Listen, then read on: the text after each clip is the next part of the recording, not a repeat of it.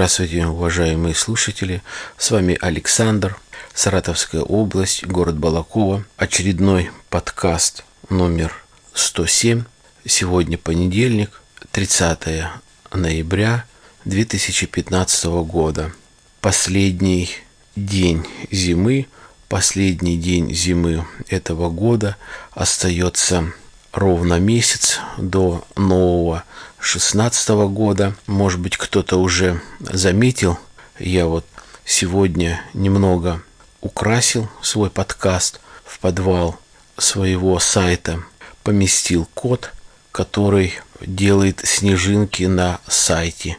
Так вроде бы мелочь, а приятно мне и приятно вам, уважаемые слушатели, чтобы вы смотрели на мой сайт, открывали его, посещали, слушали, оставляли комментарии, писали письма и так далее. Мой сайт с моими снежинками вы можете увидеть и либо найти на подкаст-терминалах под FM, Podster, мой сайт alexanderpodcast.com. Меня ну, можно найти в соцсетях iTunes, ВКонтакте – и в Твиттере. Сегодня продолжение той темы, которую я начинал в предыдущем подкасте, в 106-м. Как я и говорил, хотел осветить две темы. Получилась такая большая одна тема, такой большой подкаст. Не знаю для кого как, ну, наверное, получился. Люди слушали, люди комментировали. Мне э, приятно. Большое вам всем спасибо.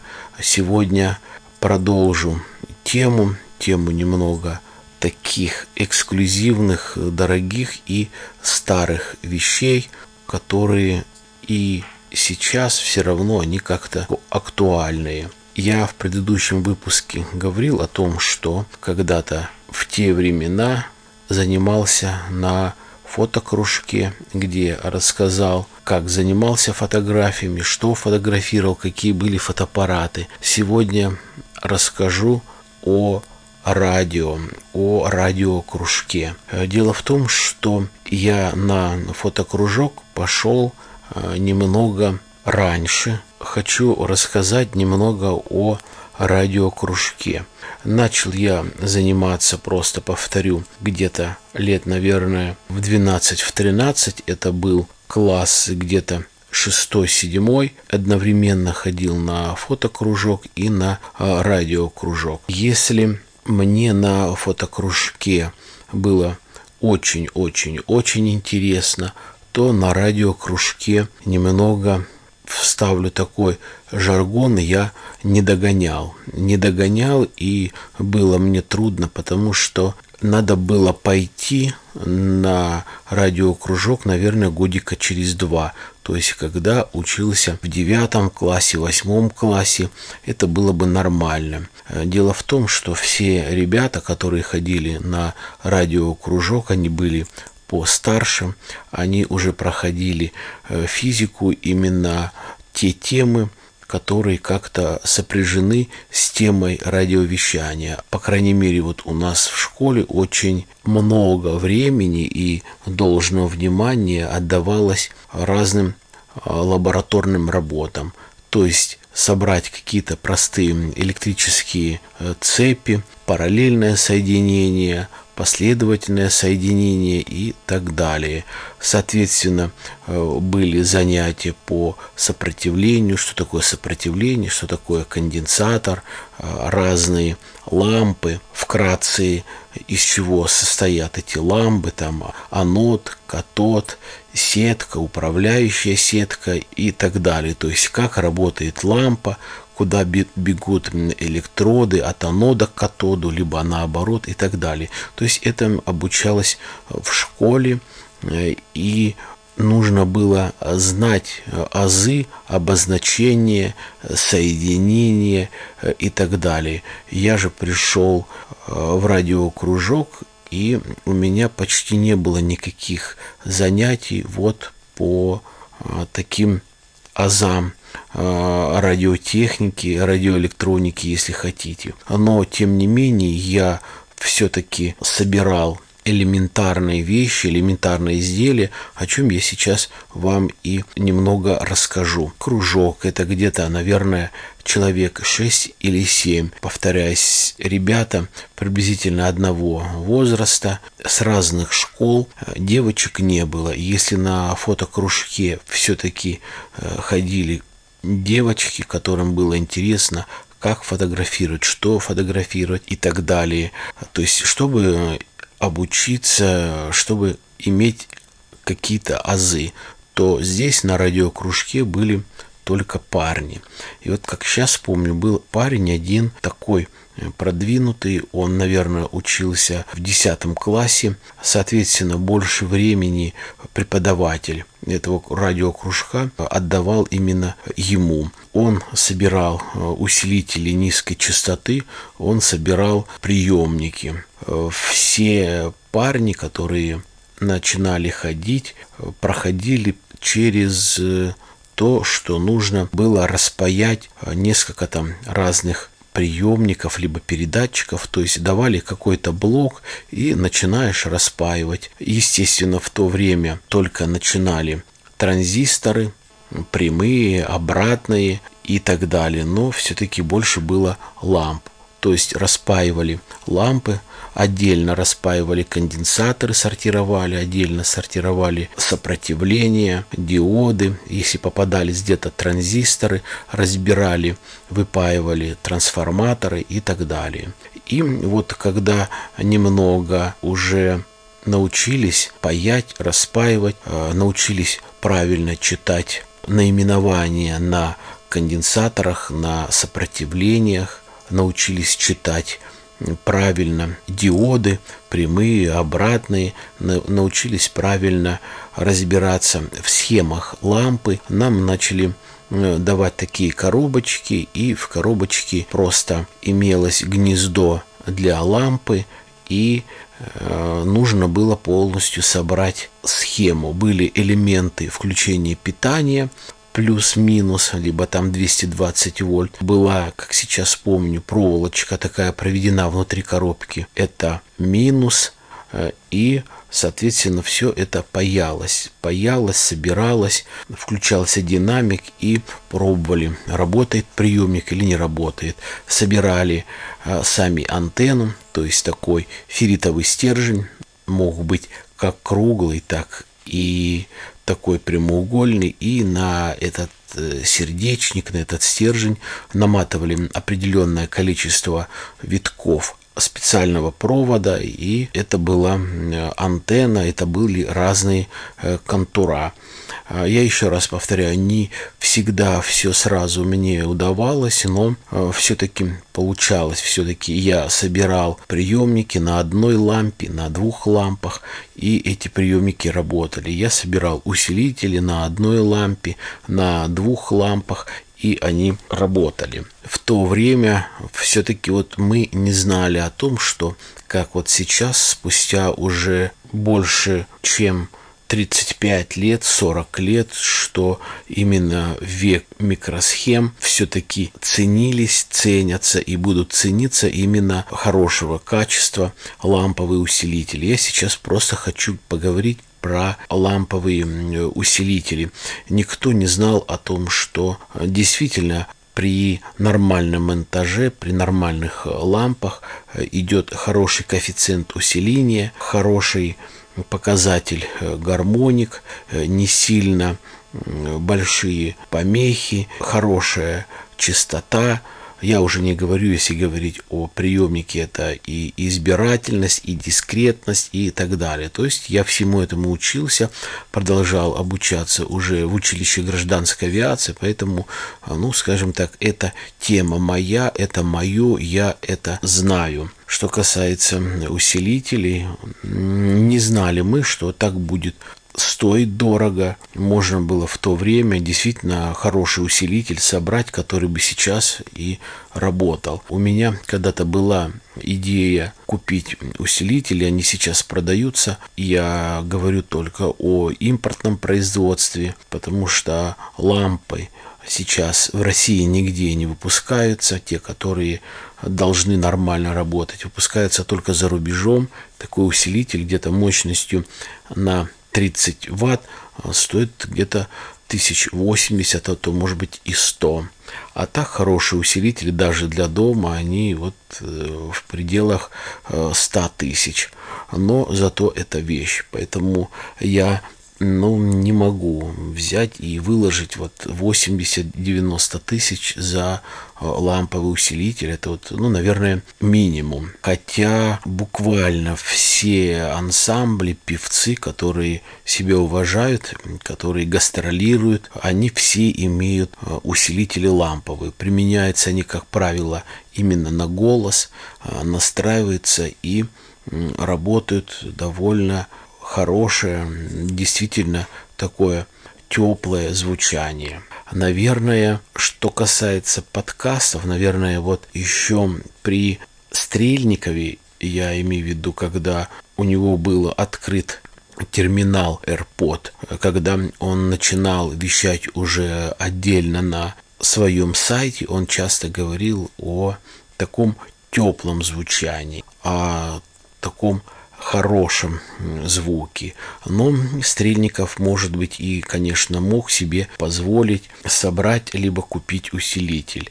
Что такое звучание для подкаста, что такое хорошее звучание. Это понять здесь э, легко самому простому человеку, даже который вообще не знает азов электроники, либо который не хотел или не любил эту э, физику. Мы включаем э, микрофон куда? В разъем, да?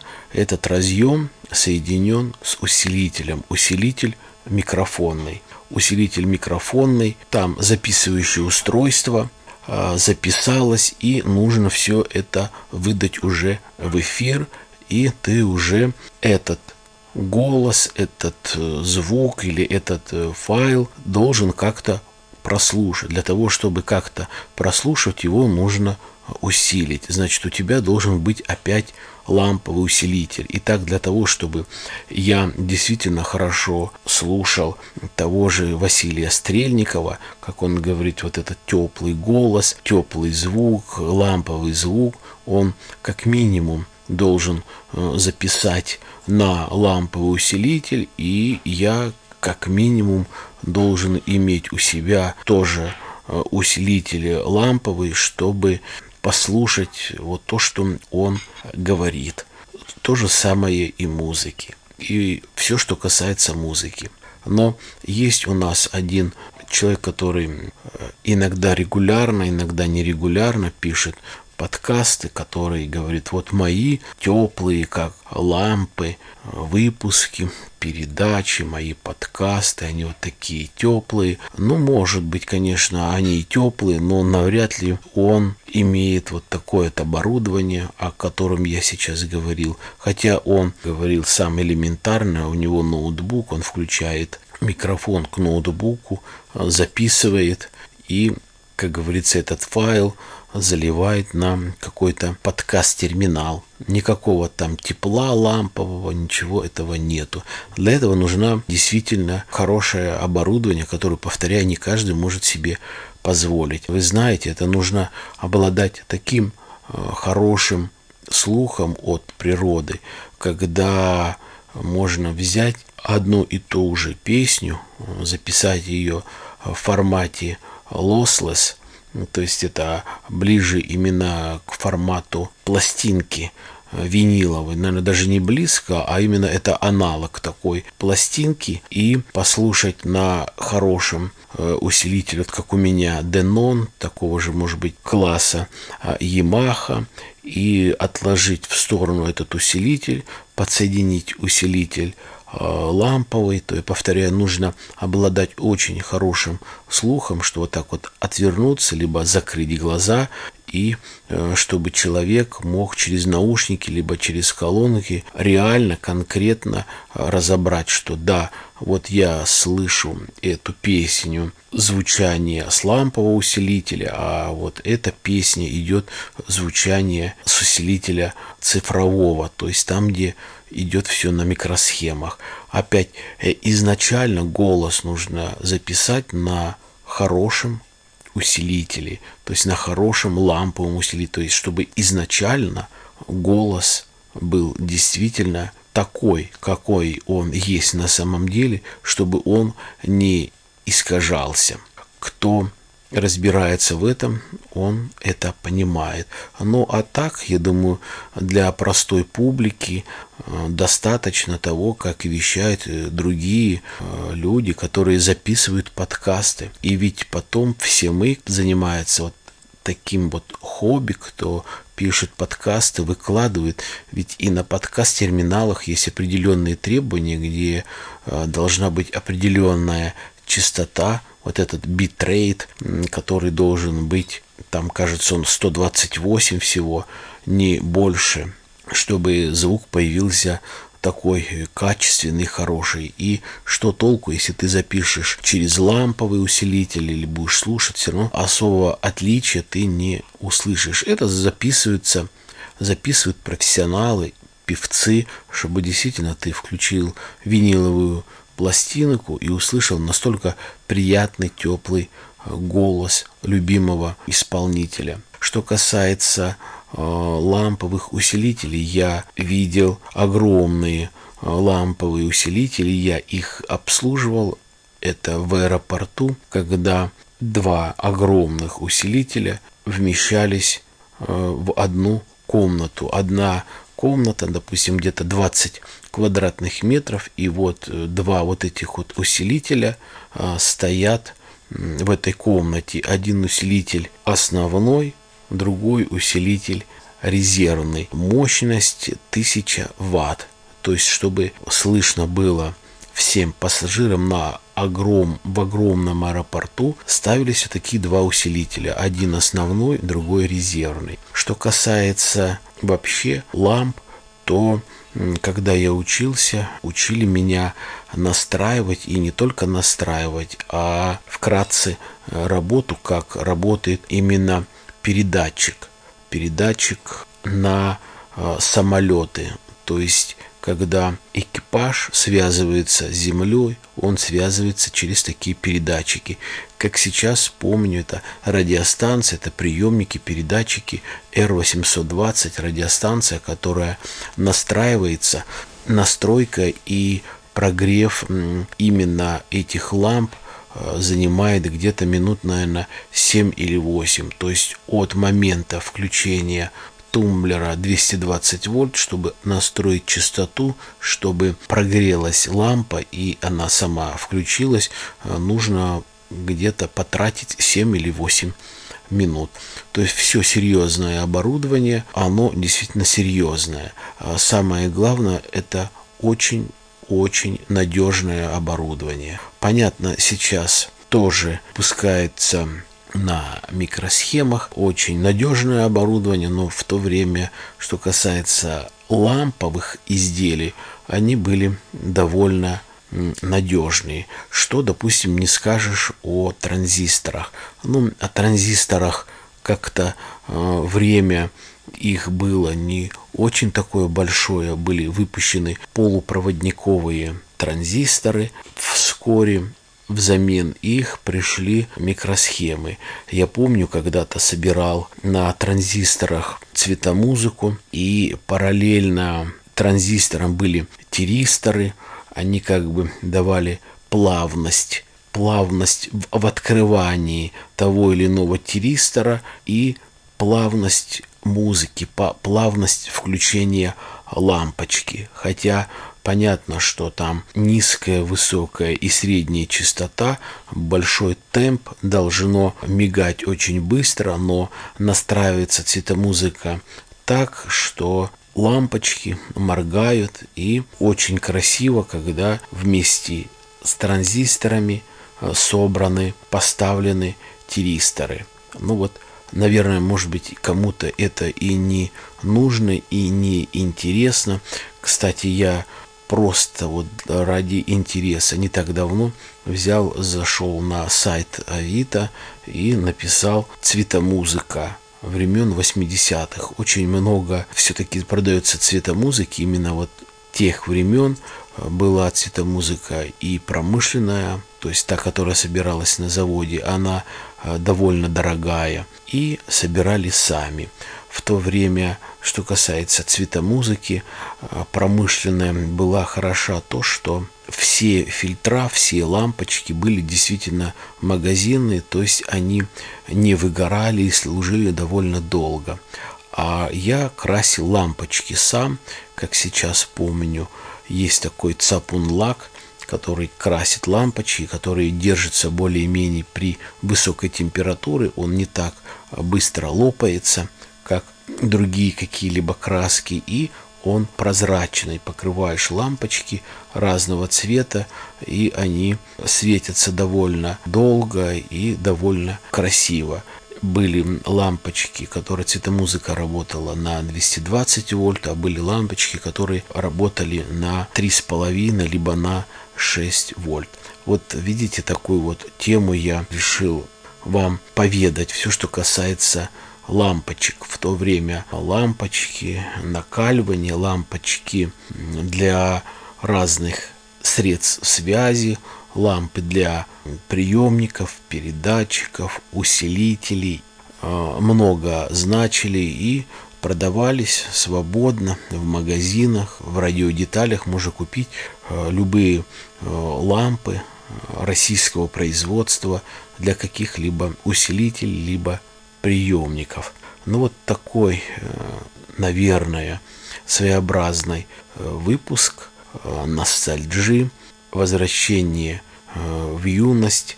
Я закончил вот эти вот два выпуска ретро 1 и ретро 2 где рассказал о старых вещах, которые, повторяю, до сих пор они востребованы, до сих пор они красивы и дороги. Я желаю вам благополучия, я желаю вам счастья, терпения, пусть будет у вас все хорошо. Не забывайте своих близких, мам, пап, дедушек и бабушек. Звоните им, они беспокоятся, беспокоятся о нас, беспокоятся о вас. Всего доброго, до свидания.